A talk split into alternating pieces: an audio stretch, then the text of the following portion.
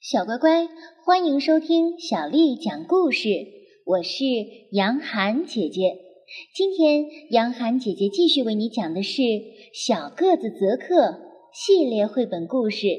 我们来听《我能打败妖怪》，作者是来自法国的娜塔莉·迪耶泰勒，翻译叫做谢冯贝，是由中信出版集团的叔叔阿姨为我们出版的。我能打败妖怪。在很久很久以前，有一个生活在非洲的小男孩，他的名字叫泽克。他的个子很小很小，比他妹妹莉迪迪小，比科科迪的小猴子也要小，比那些矮小的灌木丛都要小。有一天早上，泽克和部落里的其他小孩去村外的森林里玩。村子里的巫师在自己的茅屋里又唱又跳，特咚恰，特咚恰，嘎嘎哈库特咚恰，咚恰咚恰。他反复地唱着祈祷平安的咒语。茅屋的墙上挂着一些带着奇怪笑容的面具，他们原本都是坏妖怪，巫师把他们变成了面具。这样，他们就不能出来害人了。突然，巫师不知道唱错了一句什么咒语，最坏的那个妖怪尤库雷雷被放了出来。尤库雷雷一跳出来，就不停的变大、变大、变大，直到变成了一个巨大的妖怪。它变得比巫师还要大，比茅屋还要大。他说道。我正想好好的吃一顿，不一会儿，他就吞掉了部落里所有的人。天快黑了，孩子们准备回家了。可是，在村子附近的山上，他们看到了可怕的油库雷雷。快，快躲起来！他们大喊道，并马上躲到了森林里。只有泽克一个人回到了村子里。他的心里暗暗地说：“我必须找到我的家人，因为他个子很小，所以他可以藏在一个树洞里。”天渐渐的黑了，妖怪也睡着了。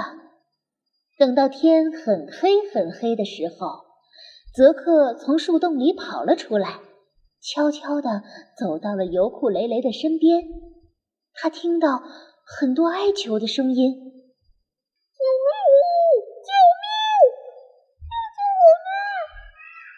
泽克走到妖怪身边，轻声地说：“嘿，是我，我是泽克。要怎么样才能把你们救出来？”巫师巴图回答道：“听好了，泽克，要想打败妖怪尤库雷雷，就得把他吓倒。他一害怕，就会重新变回面具，再也出不来了。快去其他的部落那儿找人来帮帮我们。”这些声音都是从妖怪肚子里传来的。原来部落里的人们被妖怪直接吞了下去，他们现在还活着。泽克找到了森林里所有的部落。第二天早上，所有部落的人都来了，他们从头到脚都武装了起来，脸上还化了非常吓人的妆。他们从四面八方。把妖怪尤库雷雷围了起来，可是，啊！一口尤库雷雷把大伙儿都吞了进去。到了晚上，尤库雷雷睡着了，泽克又跑到了他的肚子旁边。所有部落的首领都隔着肚皮对他说：“现在快去找动物们来帮忙。”于是，泽克请来了所有的动物。动物们围着妖怪，发出凶猛的吼声：“吼吼，哦哦呜！”他们一拥而上，想要用吼叫声来吓妖怪。可是，咕噜一声，油库雷雷就把动物们都塞到了都塞到了肚子里。晚上，泽克又悄悄地跑到了油库雷雷的身边。动物之王狮子对他说：“现在只剩下你和其他的孩子们了，快去找他们来救我们。”泽克找来了所有藏在森林里的孩子，大家都来到了空地上。可是这些小不点儿要怎么样才能打败巨大的妖怪呢？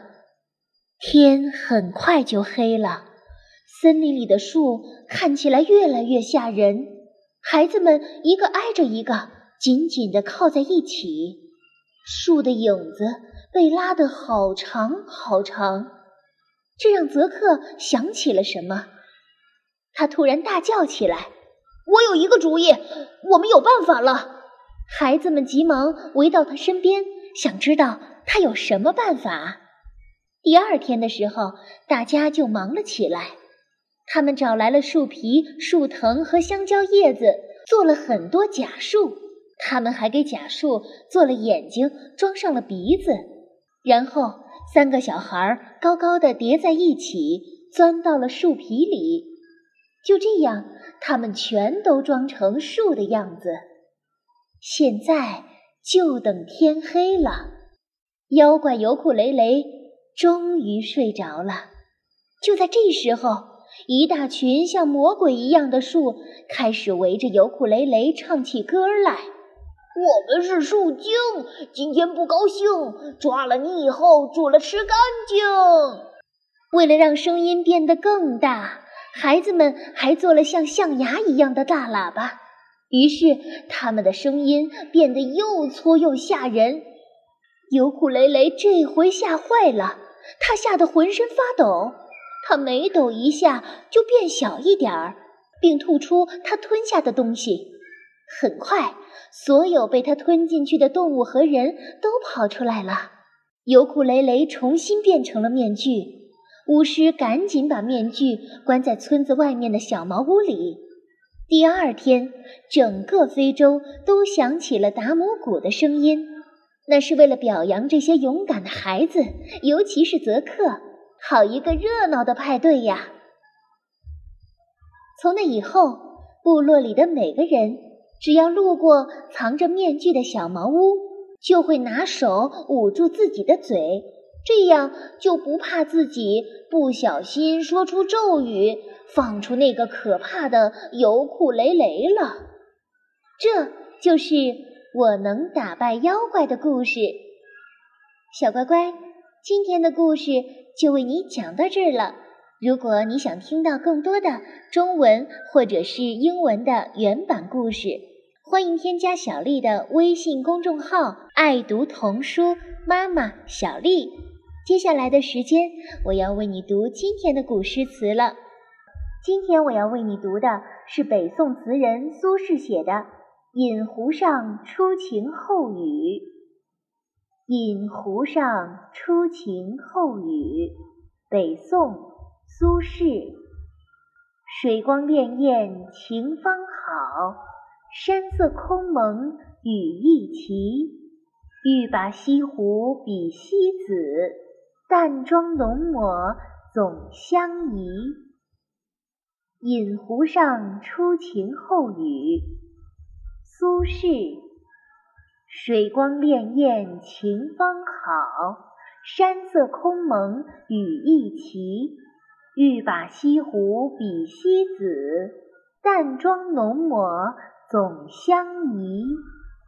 饮湖上初晴后雨。